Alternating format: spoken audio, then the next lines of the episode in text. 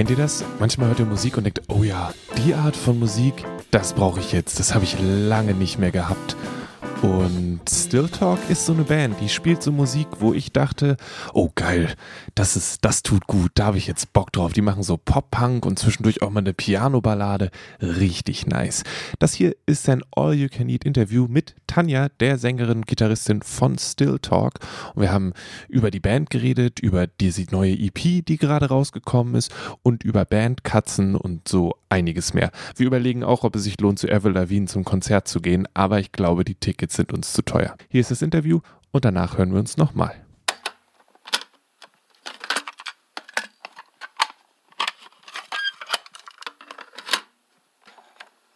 Ich bin Tanja, ich bin äh, die Sängerin und äh, Gitarristin der Band Still Talk, über die wir heute ein bisschen quatschen.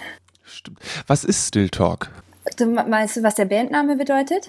Gerne auch, aber was, was, was hat es mit der Band auf sich? Was, was steckt da dahinter? Ähm, ja, wir sind eine vierköpfige äh, Band aus Köln und wir, wir spielen englischsprachige Indie, Pop-Punk, Pop-Rock-Musik. Ist gerade noch eher so ein bunter Mix aus verschiedenen Genres. Du hast gesagt gerade. Ist es was, wo ihr gerade dran am Basteln seid? Ob ihr euch, ob ihr jetzt doch in Richtung Klavier geht oder in Richtung Gitarren?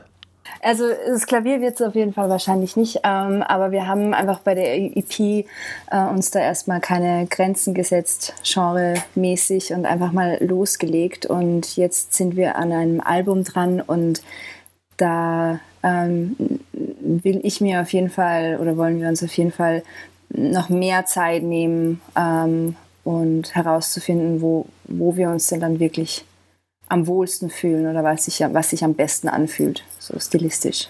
Hm. Heißt es, ihr probiert gerade wild aus? Gerade zum Zeitpunkt ja, auf jeden Fall. Ähm, natürlich schon, wir bewegen uns schon innerhalb gewisser Genres. Also es wird jetzt kein Reggae oder es wird kein Hip-Hop.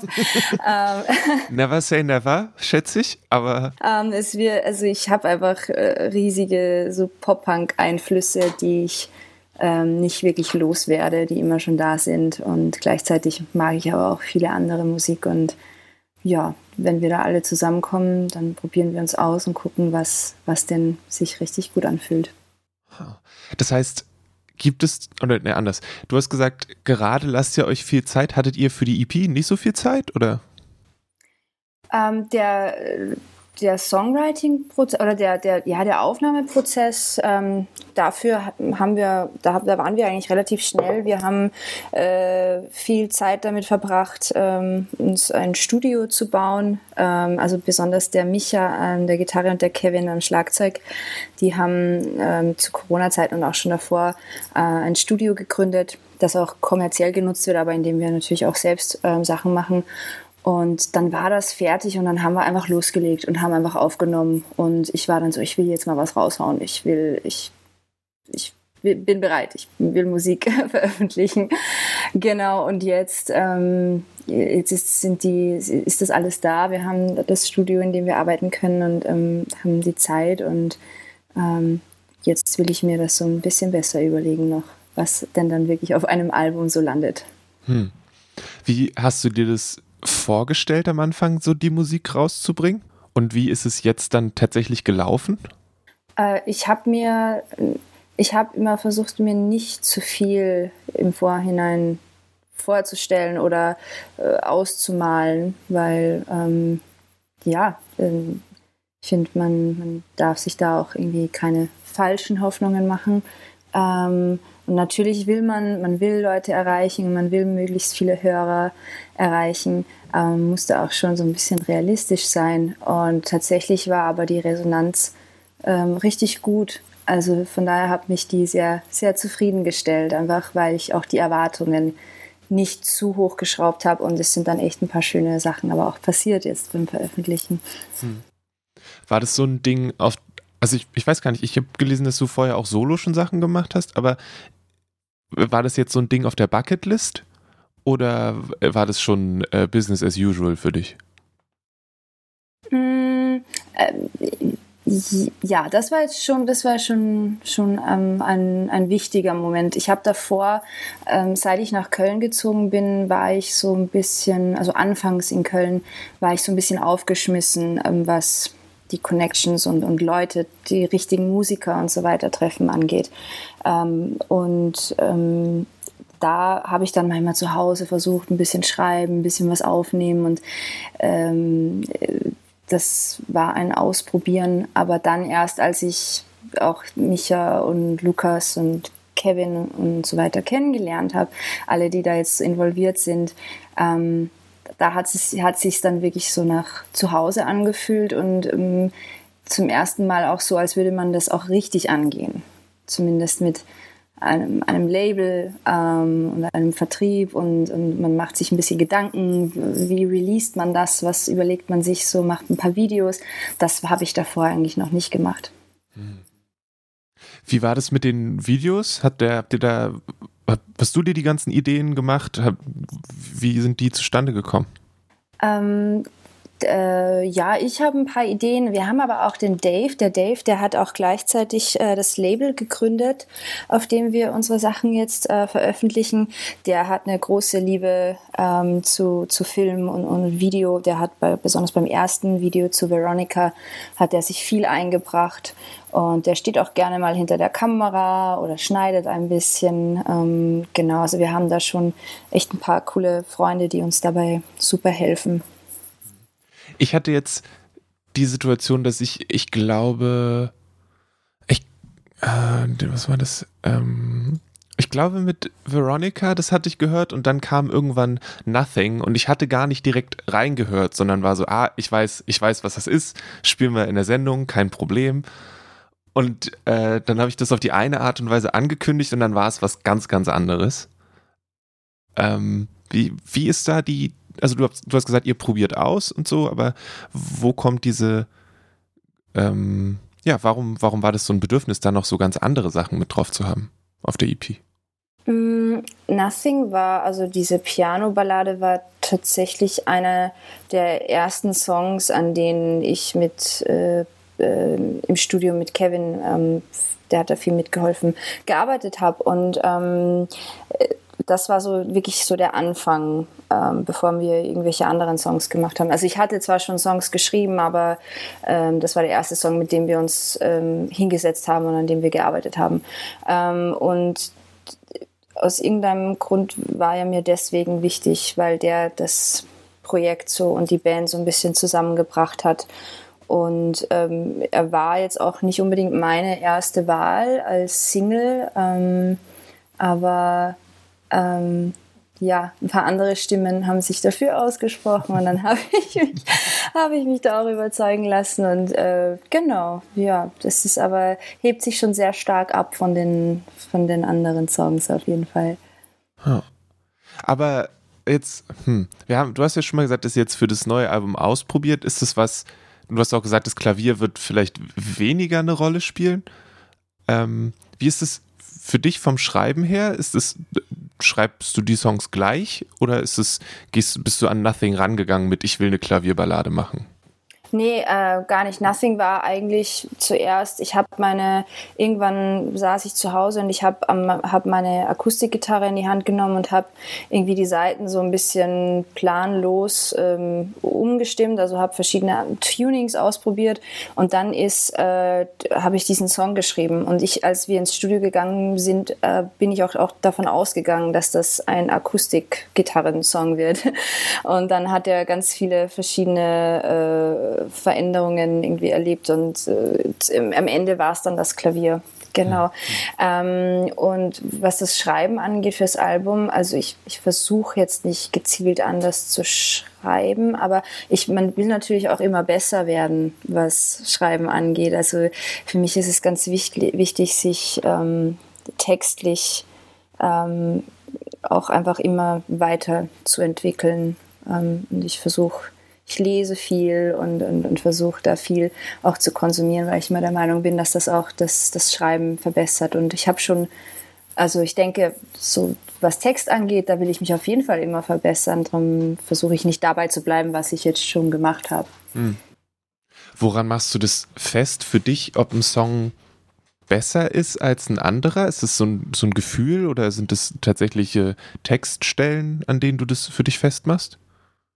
In erster Linie ist es ja total subjektiv, ob jetzt ein Song gut oder schlecht ist. Aber es gibt halt einfach manchmal, dann höre ich oder lese ich einen Text in einem Song und ich mir so, ach, krass, super gut geschrieben, wenn die Bilder irgendwie schön, schön dargestellt sind und ähm, wenn, wenn es einfach in einem was auslöst, während man, wenn man den Text liest, dann ist es für mich ein guter Text. Aber manchmal gibt es halt auch ganz banale Texte, wo man sich denkt, ach ja, das ist ja simpel, sowas zu schreiben. Und manchmal merkt man dann, es ist gar nicht so simpel, wirklich auch äh, ganz, ganz einfache Texte zu schreiben. Mhm. Ähm, aber ja, das ist, ich denke, das ist schon sehr subjektiv was da gut oder schlecht ist. Das will ich mir auch nicht anmaßen, ähm, zu entscheiden, jetzt, was, was ist gut und schlecht. Ich meinte eher auch für, für deine Sachen. Also, wenn, wenn du jetzt mehr Sachen schreibst, woran machst du, also du hast jetzt auch Beispiele genannt, aber. Ähm, ja, es gibt so Momente, da. Äh, da trifft man irgendwie so äh, den Nagel auf den Kopf. Und dann denkt man, okay, jetzt, jetzt habe ich das genauso auf den Punkt gebracht, wie ich mir das vorher in meinem Kopf vorgestellt habe. Und dann weiß ich, äh, okay, das, das ist gut. Um, Hast du dann ein Beispiel, Moment, Zeile aus ähm, einem von den Songs, vielleicht von der EP, wo du sagst, da, da hast du wirklich gemerkt, oh, das, das war eine gute Sache?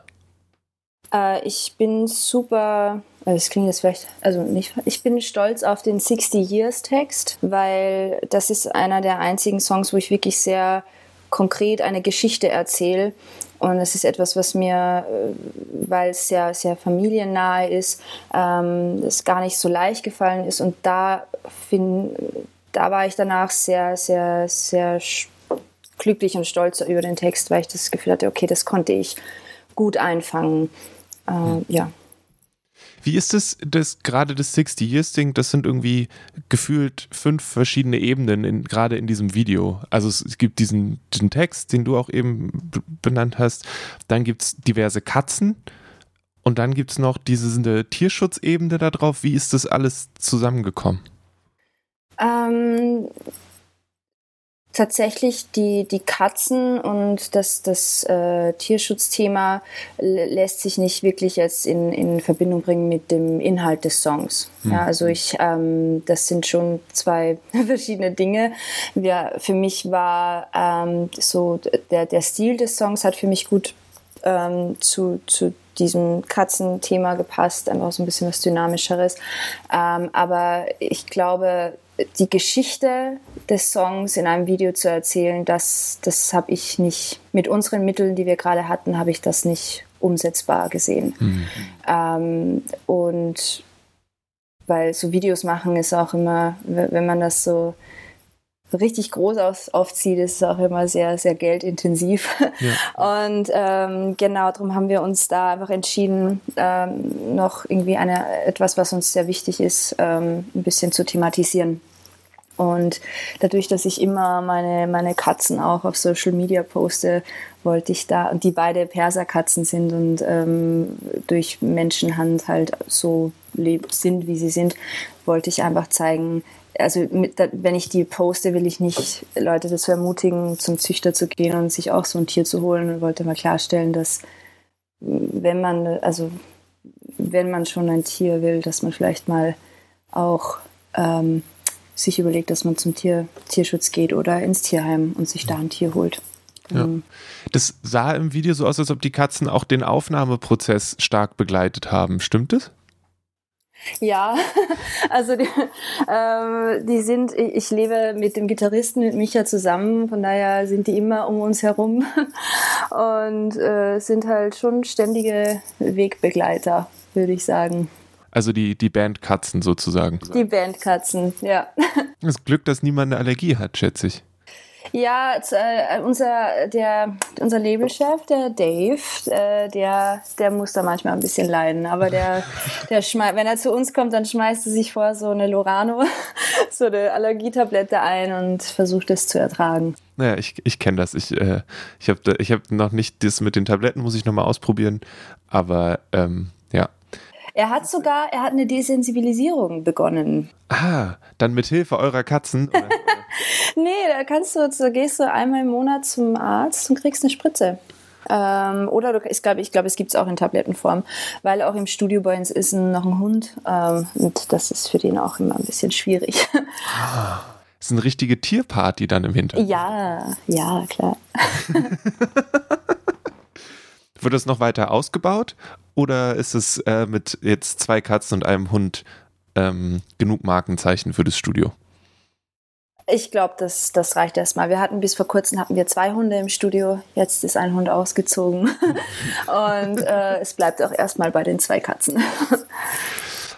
Wie, ich, Entschuldigung, dass ich jetzt so gerade bei den Katzen bleibe. Aber nee, voll gerne.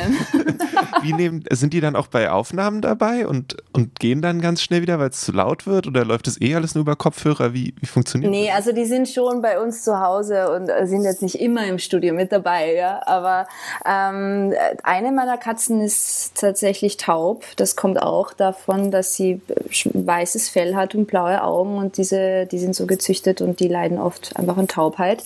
Das heißt, das ist kein Thema. ähm, und die andere, äh, ja, wenn man mal so ein bisschen lauter wird und so ein bisschen äh, schriller wird, dann, dann, dann guckt sie schon auf. Also ich würde sie jetzt nicht irgendwie bei Schlagzeugaufnahmen irgendwie mit. Das heißt, es gibt keine versteckten äh, Katzenmomente auf der EP, wo mal jemand auf eine Taste gelaufen ist oder so. Nein, aber das wäre mega cool gewesen. das ist eine gute Idee. Ja. Vielleicht müssen wir das mal im Album äh, mit reinnehmen. Muss die Katze einfach das Intro spielen hier für, ja. für irgendwas. genau. Ja. Ähm, ich hatte so das Gefühl, dass das auch bei, bei Dreaming zum Beispiel diese, weil du hast gesagt, dass du von diesem Pop-Punk-Ding nicht ganz loskommst. Ich weiß nicht, ob du davon loskommen möchtest, aber dass ihr da eure, diese Einflüsse schon sehr offen mit euch rumtragt. War das also habt ihr euch darüber unterhalten? War das irgendwie eine Diskussion oder so? Oder macht ihr das einfach, weil ihr es cool findet, was ja auch voll okay ist? Äh, ich glaube, das hat sich auch in dem Prozess der, des Entstehens der EP so ergeben wieder. Ich dachte eigentlich, nee, ich will jetzt mal was Poppigeres machen. Ich mache jetzt mal ein bisschen Popmusik. Keine Ahnung. Ich hatte früher in Österreich, ähm, hatte ich auch so eine Pop-Punk-Band und dann war ich irgendwann so, jetzt probiere ich mal Popmusik aus. Ähm, und das hat sich dann wieder relativ schnell herauskristallisiert, dass es mich einfach trotzdem in diese Richtung treibt. Und dann höre ich mal wieder so einen Song und ich denke mir, ja, das ist es.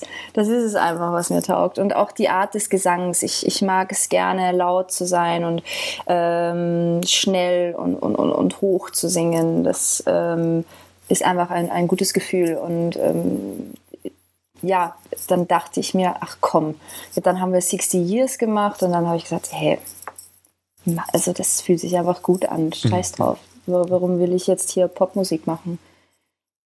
Ja. Also, keine Ahnung. ja, also ich finde, ähm, vielleicht, ich dachte, ich dachte immer so, irgendwann ist man vielleicht zu alt, so Musik zu machen, aber das ist ja kompletter Blödsinn. Hm. Naja, jetzt, wo Paramore die Gitarren hinten angestellt hat, muss ja irgendjemand die, äh, die Lücke füllen. Aber ich, ich hörte, dass äh, die, die anscheinend nehmen die gerade ein neues Album auf und es soll sehr gitarrenlastig sein, habe ich gehört. Hm. Also wer weiß. Es ist ja auch, es ist ja schon, wenn man so ein bisschen nach Amerika, USA guckt, ist es ja schon wieder am, am Kommen. Ich meine, Avril Lavigne hat äh, wieder Songs veröffentlicht, die doch äh, es schon erinnern an das, was sie früher gemacht hat. Und ähm, alle Leute, die sich so um Travis Barker herumscheren, scharen, ähm, sind auch schon so, da findet man schon wieder auch viele dieser Pop-Punk-Einflüsse. Vielleicht schwappt sie auch nochmal hier rüber. Ja, ich finde es faszinierend, dass Avril Lavigne immer noch ein Name ist irgendwie. Ja, und dass es jetzt junge Leute gibt, also Teenies gibt, die das auch feiern. Ich habe, ich unterrichte nebenbei hier und da Gesang und ich habe zwei Schülerinnen, die sind elf und 13 und die sind gerade die größten Avril Lavigne Fans. Die wollen nur Avril Lavigne singen. Ich meine, wie cool ist das? Es ist doch dann auch, äh, ich weiß nicht, ob du, du dann da auch, wahrscheinlich hast du da auch einen Bezug zu, ist doch für dich super, oder? Ja, auf jeden Fall. Ich mit 13 in meinem Zimmer habe den ganzen Tag versucht, Avril Lavigne Songs zu singen. Bis meine Mama gekommen ist und gesagt hat, hör auf so zu schreien. also bist du dann, gehst du dann mit denen zusammen auf ein Konzert, wenn die irgendwann vorbeikommt? Wobei die wahrscheinlich nur in so ganz gigantische Hallen mit ganz großen Ticketpreisen kommt. Ich glaube, es gibt, es wurde, die hat, hat ja eine Tour geplant gehabt und die ist jetzt auf nächstes Jahr verschoben worden. Und ich glaube, das ist aber sogar nur im Palladium, wenn ich jetzt, ich will jetzt nicht lügen, aber ich dachte auch, das wäre eher so nächstes Arena, aber ich glaube, es ist im Palladium. In Köln zumindest. Ich weiß, wo, wo sitzt du denn gerade eigentlich? Ich bin in Berlin. In Berlin, okay. Also ich rede hier äh, die ganze Zeit nur von Köln. Kein Problem. Ich gucke gerade. Ich äh, auch. 15. April 23 ist sie in Berlin und Köln am 3. Mai 23. Mal gucken, mal gucken. Columbia Halle in Berlin. Mm. Ja, das ist so mittelgroß. Ja, bei Palladium, uns auch Palladium. Gesagt, ja. Ja, Was kostet der Spaß? Der Spaß, Tickets kaufen. 159 Euro? Was? Das ist ja krank. Boah, das geht ja gar nicht. Das ist ja irre. Ja, ich glaube, da, nee, da, da passe ich dann lieber. da, muss, da muss die Band noch vielleicht ein, zwei Platten mehr verkaufen. Ja.